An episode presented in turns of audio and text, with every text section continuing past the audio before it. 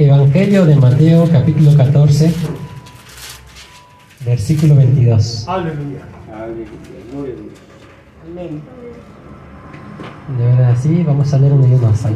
Dice el 22, enseguida Jesús hizo a sus discípulos entrar en la barca e ir delante de él a la otra ribera, entre tanto que él despedía a la multitud. ¿Ustedes?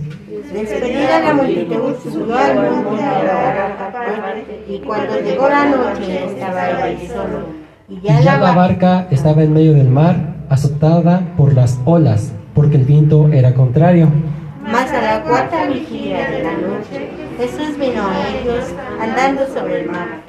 Y los discípulos, viéndole andar sobre el mar, se turbaron, diciendo, un fantasma, y dieron voces de miedo. Pero enseguida Jesús les habló diciendo, tened ánimo, yo soy, no temáis. Entonces le respondió Pedro y dijo, Señor, si eres tú, manda que yo vaya a ti sobre las aguas. Y él dijo, ven y descendiendo Pedro de la barca, andaba sobre las aguas para ir a Jesús. Pero al ver el fuerte viento, tuvo miedo, y comenzando a hundirse, dio voces diciendo, Señor, sálvame. Al momento Jesús extendió la mano, asió de él y le dijo, hombre de poca fe, ¿por qué dudaste? Y cuando ellos subieron en la barca, se calmó el viento, unidos.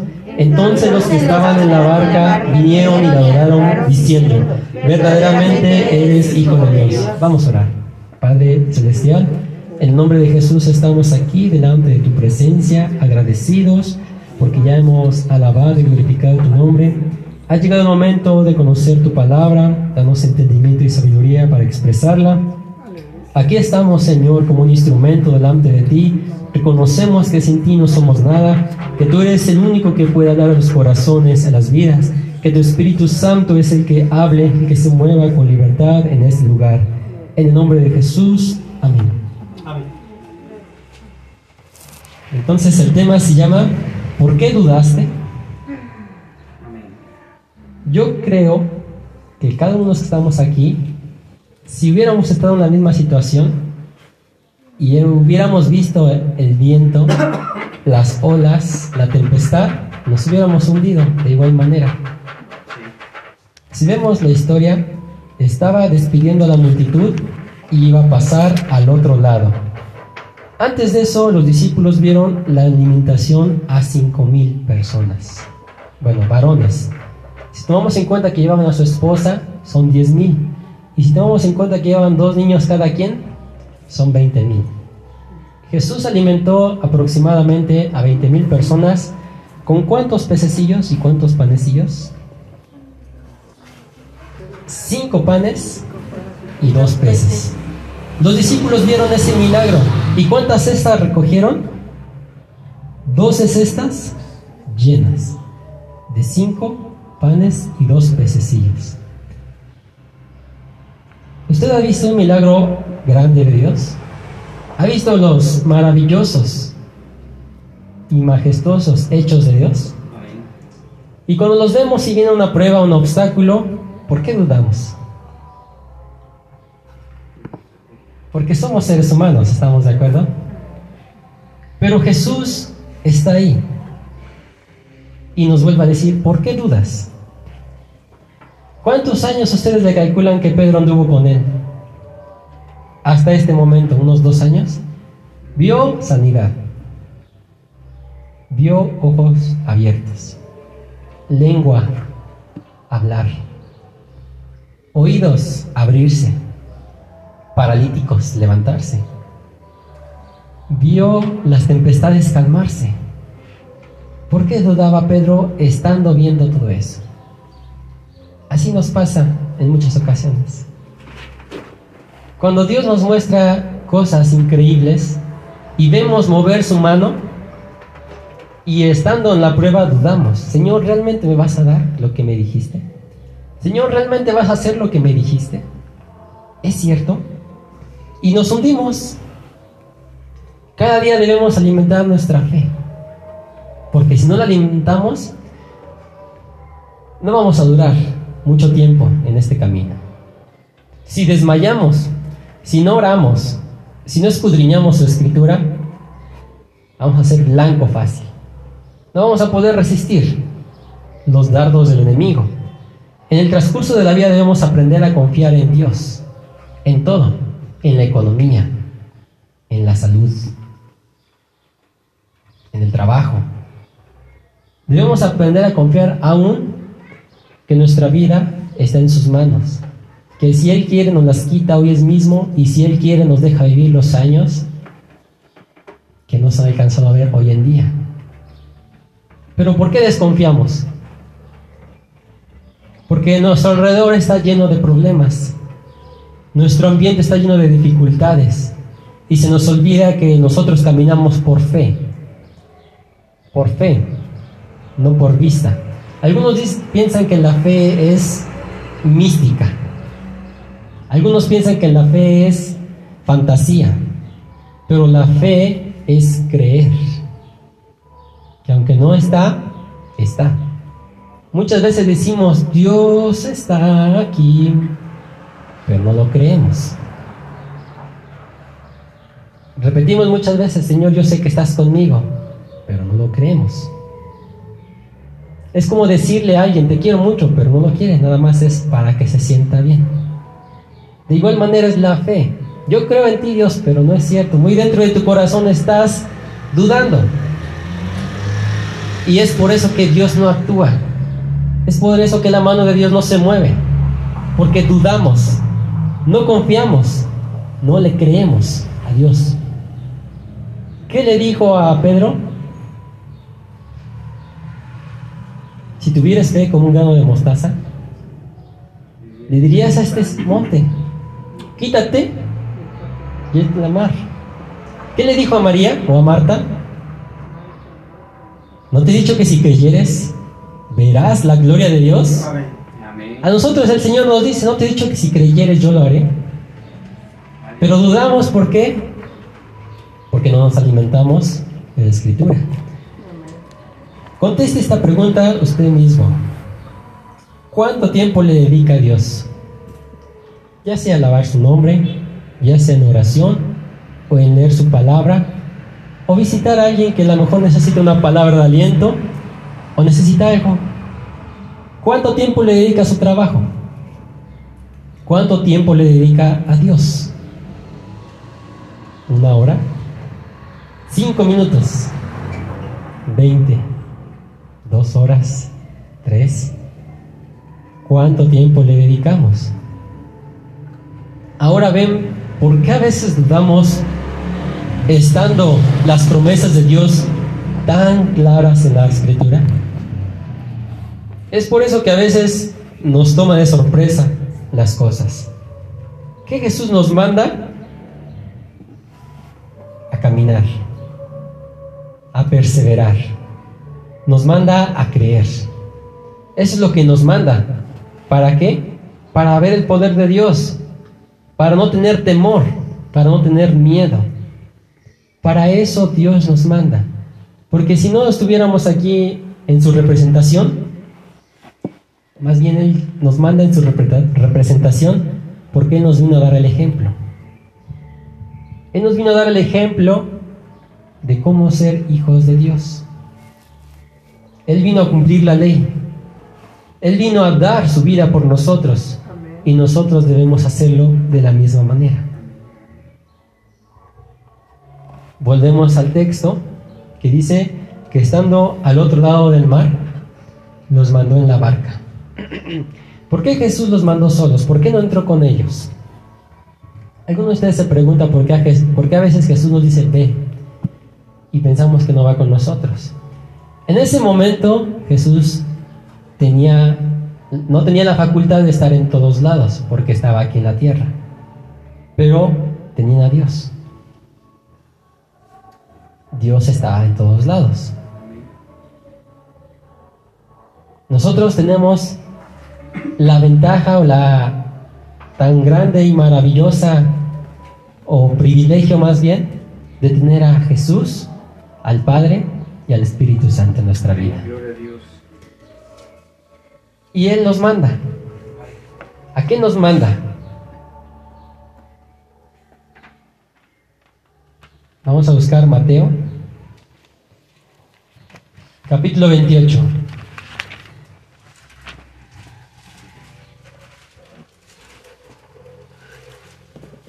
Versículo 19 y 20.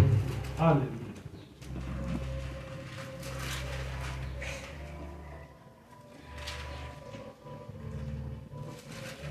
Mateo capítulo 28 versículos 19 y 20.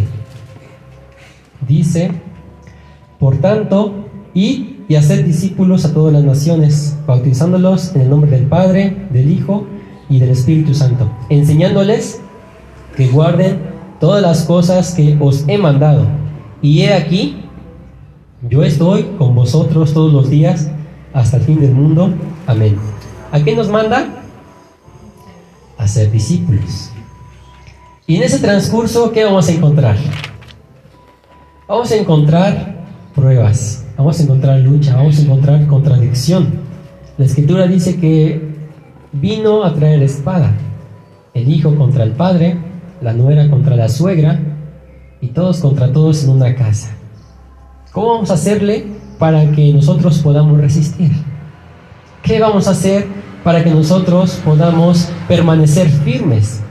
¿Cuál es ese gran secreto que aquellos hombres de Dios han podido alcanzar el, objetivo, como Pablo dice? Prosigo al blanco, al premio del supremo llamamiento.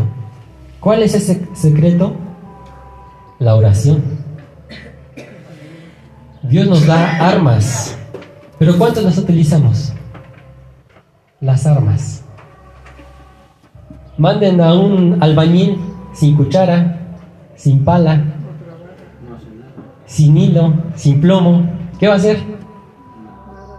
Manden a un campesino sin su herramienta, ya sea el arado, sus animales, hoy en día el tractor, sin coa, sin asadón. Mándenlo, ¿qué va a hacer?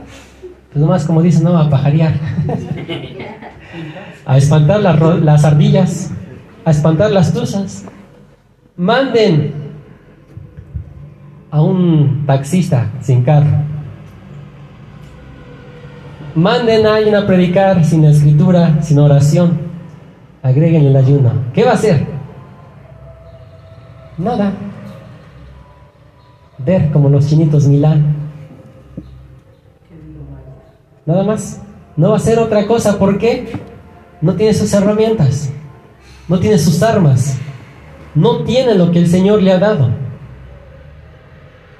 Si nos manda es porque nos da cosas para ir, ¿verdad? Vean el capítulo 10 de Mateo, cómo les da a sus discípulos el mandato y la autoridad. Capítulo 10, versículo 5.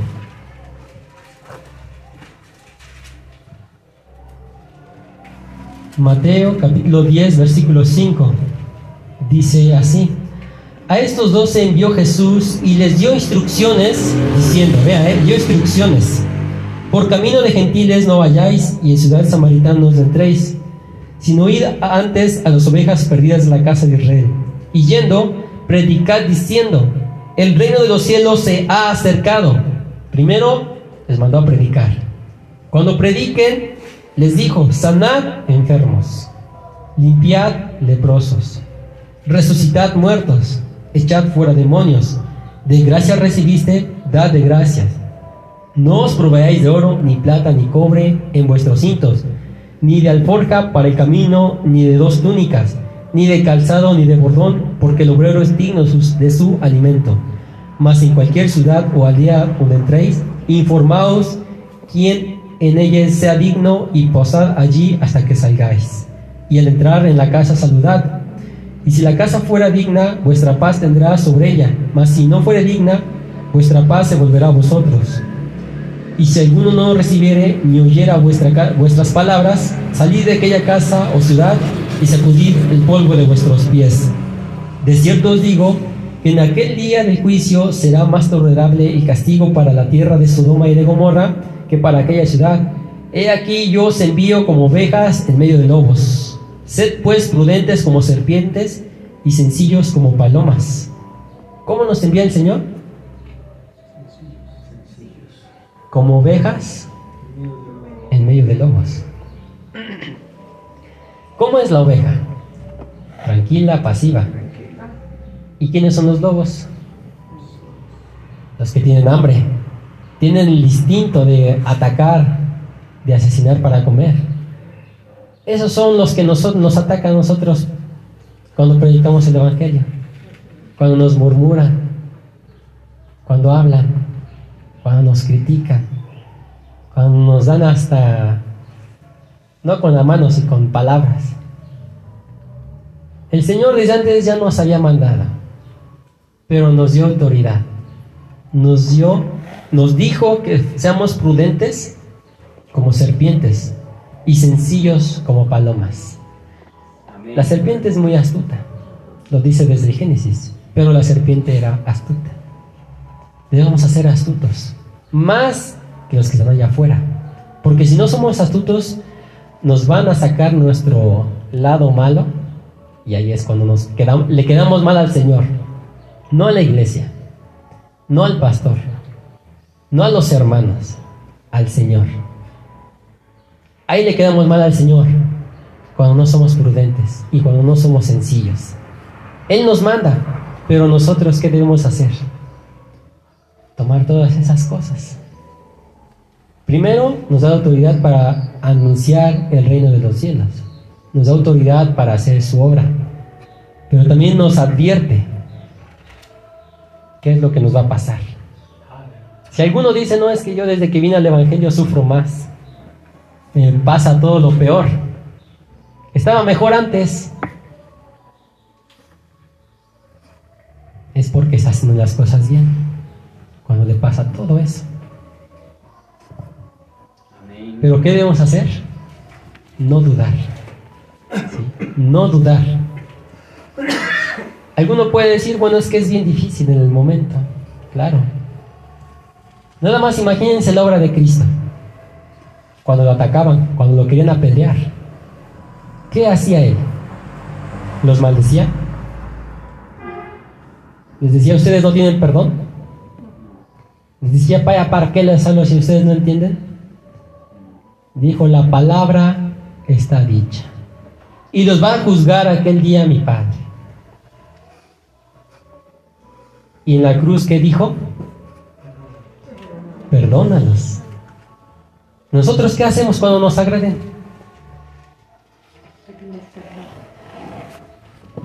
¿Los perdonamos o los odiamos? ¿Quién más perdona? A ver, diga, ven. ya no escuchó el amén, nada más por aquí. es, es difícil perdonar, pero es lo que nos manda el Señor. Porque dice que si no nosotros, nosotros no perdonamos a los que nos ofenden, nuestro Padre no va a perdonar a nosotros. Y nos puso esa gran parábola. Un hombre tenía dos deudores. El uno le debía 500 denarios, el otro 50. ¿Quién va a amar más? El que le perdona los 500. Un ejemplo, aquí la hermana me debe mil pesos y la otra hermana me debe 10 pesos. Si ambas le perdono la deuda, ¿quién queda más agradecida? A quien perdoné mil pesos. Imagínense si nosotros perdonamos ofensas, ¿cómo va a quedar el Señor? Cuando nosotros le fallamos. No, este perdona, yo le voy a perdonar. Pero si no perdonamos, sí, pero así Él no perdona. Está también la otra parábola. ¿sí? Un hombre le debía dinero. Y fue a decirle a su Señor, Señor, perdóname la deuda. Y se la perdonó. El que fue perdonado fue y encontró a alguien, que también le debía. Y no lo perdonó. Exactamente. Fue echado a la cárcel y no va a ser sacado hasta que pague el último cuadrante.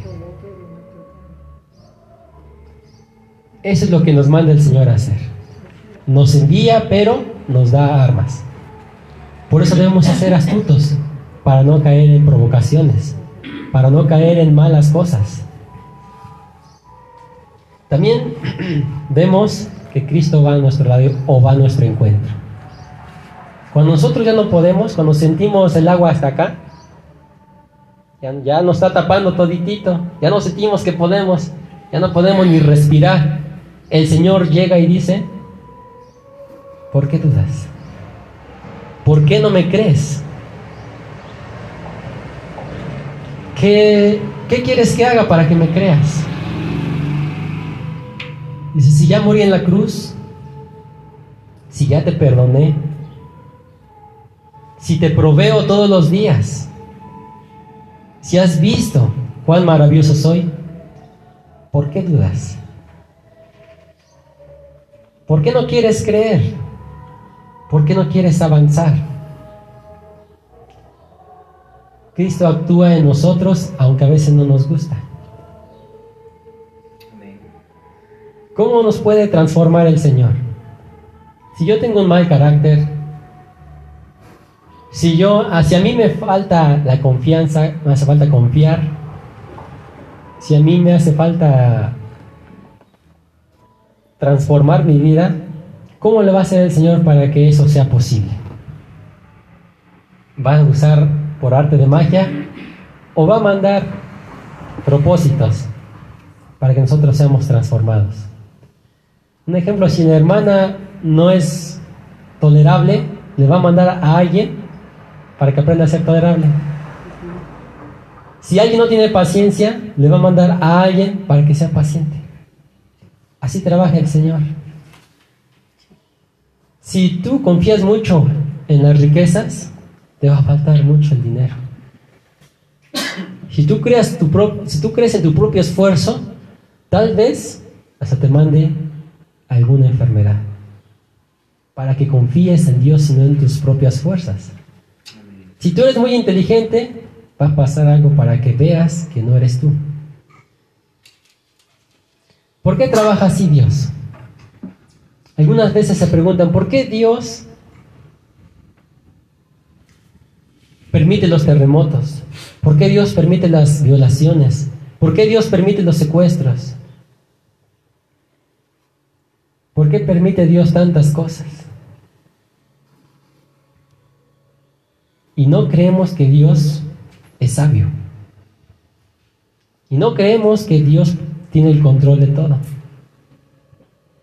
Y eso nos hace dudar. Señor, ¿por qué le das más a aquel si ni te busca? Si ni siquiera dice que hay Dios. ¿Por qué le das más a aquel si no hace lo que yo hago?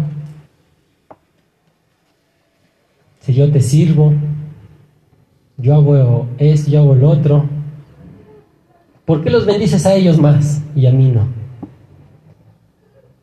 Eso a veces lo pueden tomar como que, bueno Señor, entonces no haces lo correcto, estás mal. Entonces no eres sabio, no eres bueno. Entonces no dice como dice tu palabra que tú eres todopoderoso, que tú eres omnipotente. Algunos lo pueden tomar de esa manera, pero Dios conoce nuestro corazón. ¿Por qué lo decimos o por qué lo hacemos? Nosotros deben estar puestos en el Señor. Porque a veces nos enfocamos en las personas. Nos enfocamos en el que hacen, en el que dicen. Si me falla, no me falla. Si me, me queda mal o no hace lo que yo quiero. Así somos los seres humanos, nos, nos dejamos guiar. Pero debemos tener los puestos ojos en el Señor. Pedro iba caminando, pero vio la tormenta y se empezó a hundir. Nosotros podemos ir caminando bien, pero vemos el hermano que falló, o vemos que nos hicieron un feo, o vemos que no hay economía, o vemos que ya no tenemos ni de dónde sacar, o vemos que no está surgiendo como yo quiero y nos empezamos a hundir. No está fluyendo como yo quiero, como yo espero, como yo planeé. No está pasando. Todo lo contrario, ya quebré, ya no tengo nada, me quedé sin dinero, ya no sé qué hacer porque ya no sé para dónde ir. Nos estamos hundiendo. Y es cuando llega el Señor y dice, ¿por qué dudaste? Y acaso tal vez pregunta, ¿no crees que yo estoy haciendo mi perfecta voluntad? ¿No crees que yo estoy obrando para bien tuyo? ¿No crees en mí que yo soy todopoderoso y que veo más adelante que es para tu bien? ¿Por qué dudas? Todo esto ha acontecido en mi vida. Y el Señor dice, ¿por qué dudas? ¿Te olvidas que andas por fe? ¿Te olvidas que no debes confiar en tus propias fuerzas? ¿Que no debes de confiar en tu tanta inteligencia? ¿En tu tanto esfuerzo? Y a veces no nos gusta. Y es cuando decimos, no, Señor, ya, ya no quiero más. Hasta aquí llegué. Pero veamos qué dice la escritura. Vamos a Isaías. Un texto muy conocido. Isaías capítulo 43.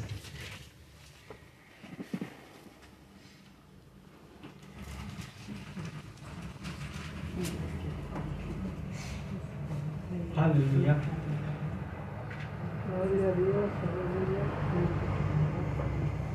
Versículo 11. Dice, yo, yo Jehová, y fuera de mí no hay quien salve. Imagínense. Jehová, el Rey de reyes y Señor de señores. Él es el único que nos puede salvar. Ahora vamos al capítulo 41, versículo 10.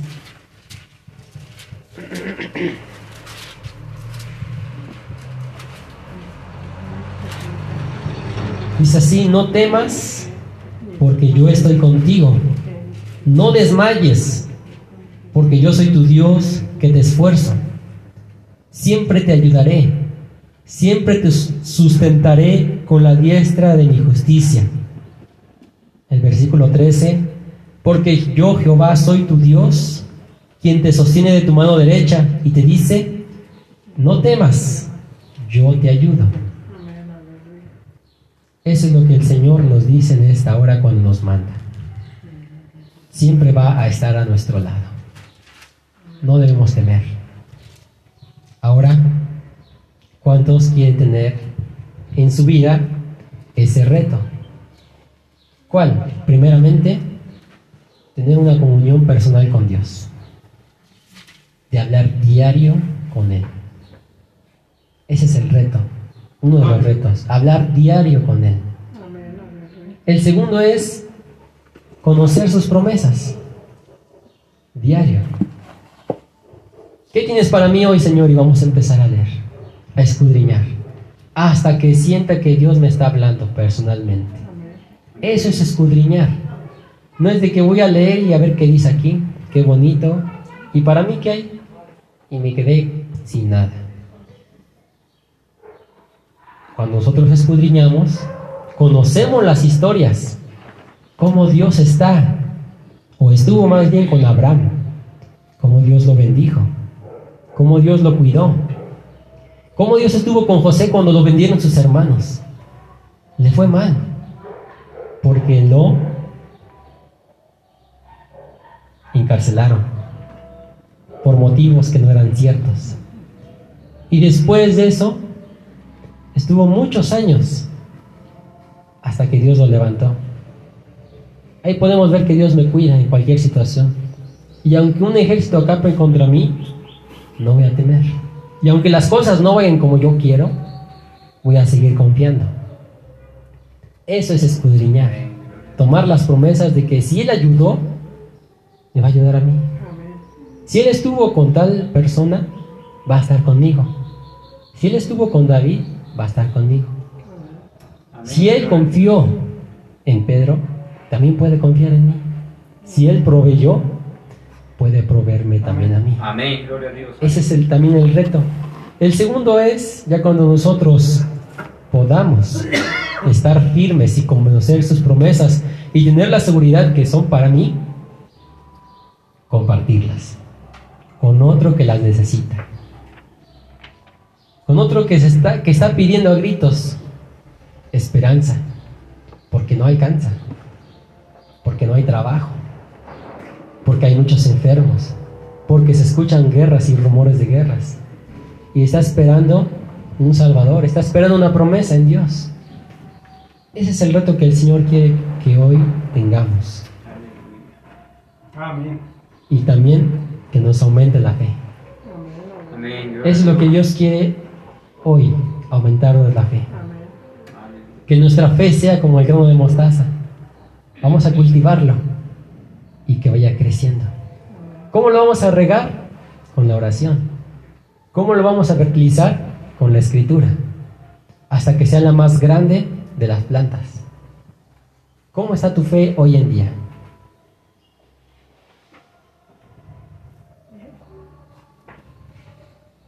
Eso es lo que el Señor hoy nos pide. Sí. Gloria a Dios. ¿Cuántos quieren decir al Señor, yo quiero aceptarlo? Pongan, pónganse de pie. Vamos a pedirle al Señor que Él nos ayude en esta hora.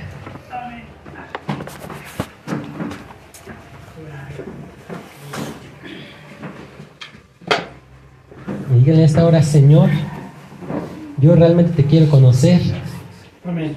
Y quiero que aumentes mi fe. Yo quiero realmente saber que tú estás conmigo. Yo, yo quiero saber que tú estás a mi lado. Quiero sentirte. Aunque dude, quiero saber que tú estás conmigo. Ayúdame a hacer lo posible. Ayúdame porque no te quiero fallar. Quiero dar más de lo que estoy dando. Ya no quiero temer. Ya no quiero confiar en mis propias fuerzas. Ya no quiero ser autosuficiente. Ya quiero confiar en ti. Quiero que mi fe crezca para que otros vean que tú estás conmigo, para hablarles a otros que tú eres un Dios bueno, que tú eres grande y maravilloso. Así como aquellos hombres de fe, yo también quiero serlo. Yo sé que tú estás aquí, Señor, y estás hablando los corazones a las vidas. Yo sé que tú estás aquí, Señor, te damos gracias.